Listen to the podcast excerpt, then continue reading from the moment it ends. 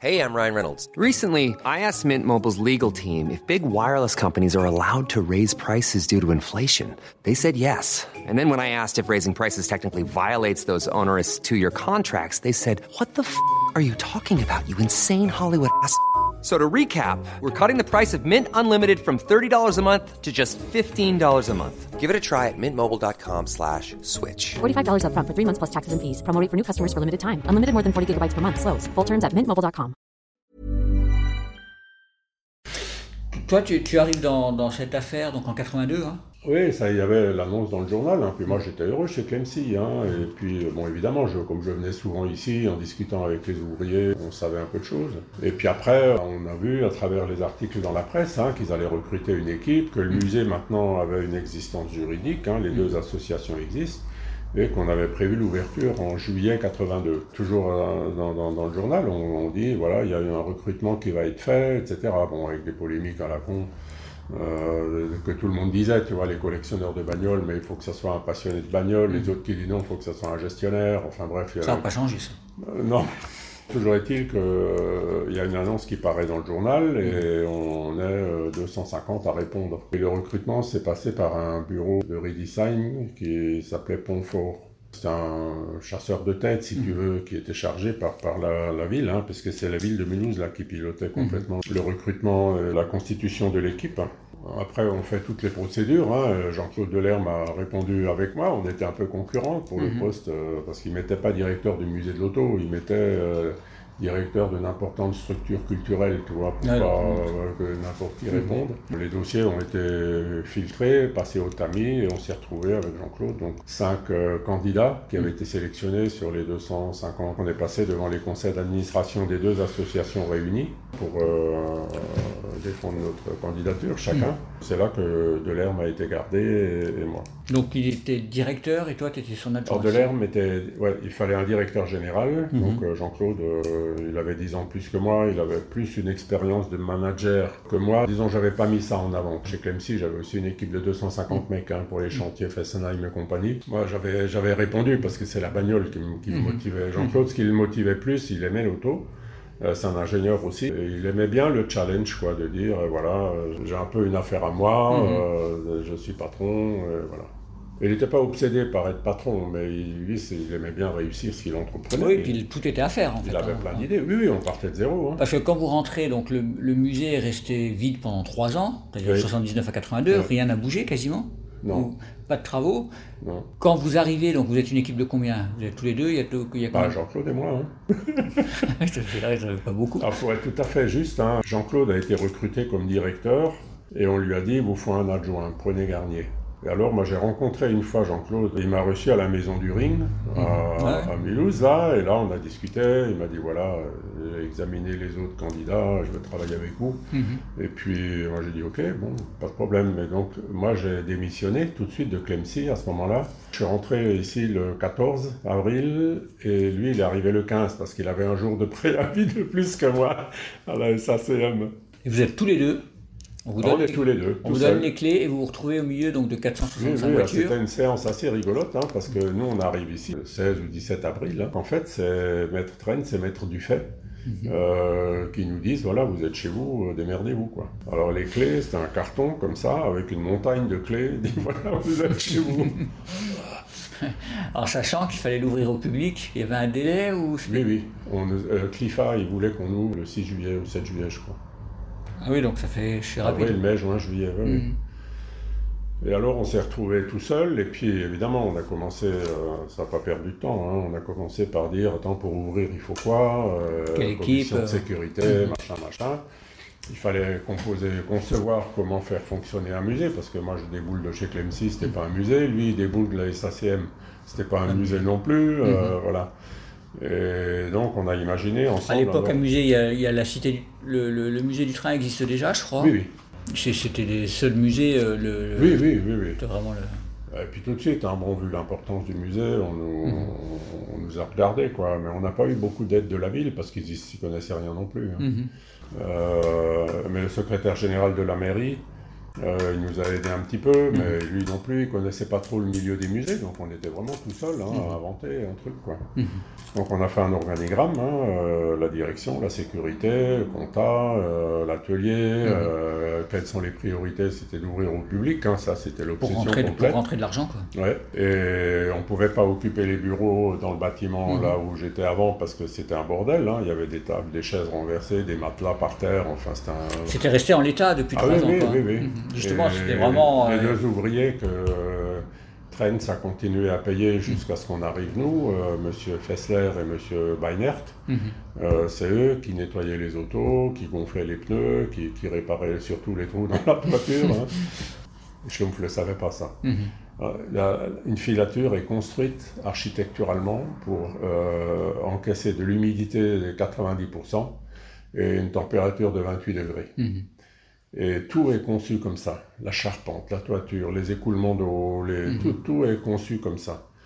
Quand il a arrêté la filature, là, plus de vapeur, plus de chaleur. Donc qu'est-ce qui s'est passé? Tout a commencé à travailler.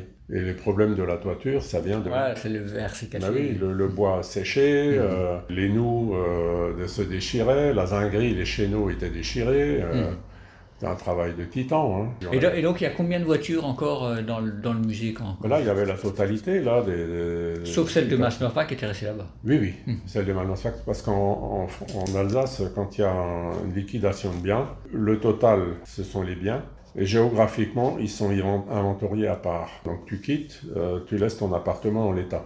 Donc Mulhouse, c'est les 44 millions qu'il y a là. Malmosbach, c'est la collection qui a été restituée à Arlette. Après, il y avait Erstein, il y avait Gluck, et etc., etc. Donc tout ça, ça a été saisi à part, et dans chacune de ces usines, euh, pas Gluck, euh, mais Erstein, Malmosbach, il y avait des autos et des pièces, hein, donc ça, théoriquement, ça faisait partie du patrimoine automobile de, de Schlumpf, quoi. Nous, on démarre, on fait cet organigramme, et puis, on- une fois qu'on a eu de la commission de sécurité la liste de ce qu'il fallait faire, sortie de secours, les lanterneaux des enfumages, la haute tension, puisqu'on a 5000 volts, un transformateur interne, là, euh, avec le- le- le- la distribution électrique, les courants faibles, etc., pour répondre aux normes. On s'est dit, putain, il y a des travaux à faire là, mais qui va payer ça? Alors la ville nous a donné de l'argent, 5 millions de francs, je crois, pour mettre le musée aux normes. Parce que Schlumpf l'avait mis aux normes des années 70, mais pas des entre-temps, 80. mhm. Donc nous, on a été obligés, et entre-temps, le nombre de lanterneaux des enfumages a augmenté. Et les locaux, de toute façon, avaient, avaient vieilli aussi, quoi. La salle était assez, assez bien, elle est comme, comme elle était. Si tu veux, les carrelages étaient propres, hein, les graviers étaient là, les lampadaires fonctionnaient, le musée était prêt à ouvrir. ouais. Mais par contre, les normes avaient complètement changé, donc nous on a repercé des sorties, il a fallu déplacer des appareils de chauffage, et on a fait ça entre euh, avril et juillet. Après, il fallait recruter les gens. Nous, évidemment, euh, dans notre euh, enthousiasme social, je dirais, on a été à la NPE et on a dit à la NPE, voilà, il nous faut 40 personnes, il nous faut 10 gardiens de nuit, il nous faut... euh, Caissière, voilà, et la NPE, a dit, euh, vous faites, euh, on n'a pas tout ça, euh, vous vous rendez compte, et, puis en plus, il faut qu'on les embauche tout de suite, on va pas attendre trois mois. hein. Alors avec Jean-Claude, ils nous ont mis à disposition à la NPE à Mulhouse un bureau chacun, et nous, on a reçu pendant deux ou trois jours tout le monde. Et, euh, mais vraiment un entretien, euh, 10 minutes chacun, pas plus, tu vois, et on se faisait des fiches. Et le soir, on revenait là, on échangeait un peu nos, nos, inf- nos impressions. Lui, il s'est occupé de tout le recrutement, euh, vendeuse, caissière, tout ce qui était financier et commercial. Et moi, je me suis occupé du recrutement de tout ce qui était technique, gardiennage, surveillance. Et, et déjà, l'histoire de l'atelier, ou ça a été fait plus tard, ça, l'atelier de, de- de restauration? Non, nous, on avait, on- au début, on n'avait personne. hein. On avait Beinert et Fessler, donc Voilà, les deux, les mécaniciens. euh, Mais la priorité, c'était vraiment que la collection soit présentable. hein. Ils ont bossé pendant deux mois à mettre des cordes, hein, puisque Schlumpf avait acheté les cordes, tout était prêt, il avait dans, dans des cartons des manchons avec les crochets, il fallait juste les mettre en place. Donc Fessler et Beinert, ils ont fait ça d'abord pour enlever les rubans de chantier partout. hein. Après, moi, je me suis tapé les 500 textes pour les bagnoles, parce qu'il fallait mettre des panneaux devant les autos. Ouais, bien sûr. On, on peut dire qu'en en 82, quand le musée ouvre, c'est le musée dont rêvait euh, Schumpf. Les, Oui, les oui, voitures oui. n'ont pas été changées. Euh, voilà, c'était vraiment. Bon, sauf ce que nous on a rajouté, c'est-à-dire les panneaux. Lui, il les voyait pas comme ça. Lui, il avait euh, vraiment, il avait découpé. on- je pense qu'on a dû en garder encore hein, dans des, des- des arbres, des, des tranchettes comme ça, vois, des planchettes vernies, gravées au fer. Le bon goût suisse. bon vieux truc, bien ringard. Mais bon, en dehors de ça, la collection est restée comme elle est. hein. Mhm. On a fini de mettre les voitures sur chandelle, parce que les pneus étaient beaucoup abîmés, il fallait les lever. Donc on, voilà, c'était Mhm. l'essentiel du boulot entre avril et juillet. Quoi. Oui, il n'est pas question de refaire redémarrer les voitures ni rien. Non, non, non, non, non, Mhm. oubliez complètement. hein. Euh, il y avait déjà des voitures en réserve ou pas du tout? C'est des Oui, voitures oui. ont été sorties. euh, Nous, en réserve, là, on a une quarantaine d'autos. Là. C'est-à-dire Euh, actuellement, de la collection Schlumpf, parce que bon, c'est pas ce qu'il y a le plus maintenant, oui, euh, il y a 40 voitures de la collection Schlumpf encore dans les réserves aujourd'hui. Oui, oui. Mhm. oui, oui. C'est souvent des, ce que disait la conservatrice, c'est souvent des châssis, des choses comme ça. hein.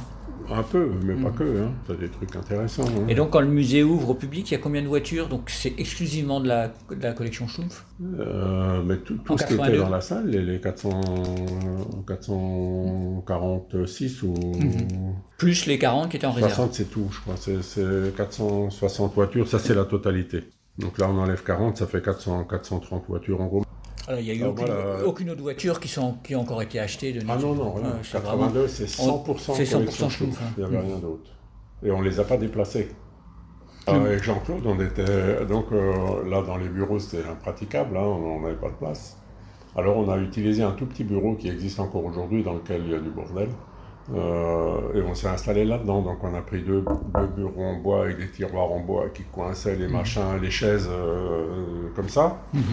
Et puis on s'est installé là, l'un en face de l'autre. On a dit hop, allez, on, toi tu fais ça, moi je vais pas. Après, on, on- la, la- la glace a été rompue le premier jour parce que, enfin, il n'y avait pas de glace, mais et Jean-Claude me dit euh, bon ben on, on va essayer de faire une belle équipe tous les deux. Hein. Il dit moi c'est Jean-Claude. Je dis bon ben moi c'est Pat. Dis, voilà. Puis après on est devenus potes euh, à fond. Et Jean-Claude il dit euh, bon maintenant on va se partager le boulot. Et lui, c'était vraiment un type très organisé, très vraiment manager compétent. Tu vois. Et, euh, moi, j'avais tendance à dire faire des listes, hein, repartir un peu comme ça. Et il dit non, non, attends, on va faire un truc. On a fait ce qu'on appelle un planning perte. C'est un, un truc américain qui a été fait euh, pour préparer le débarquement des Alliés le 6 juin 44.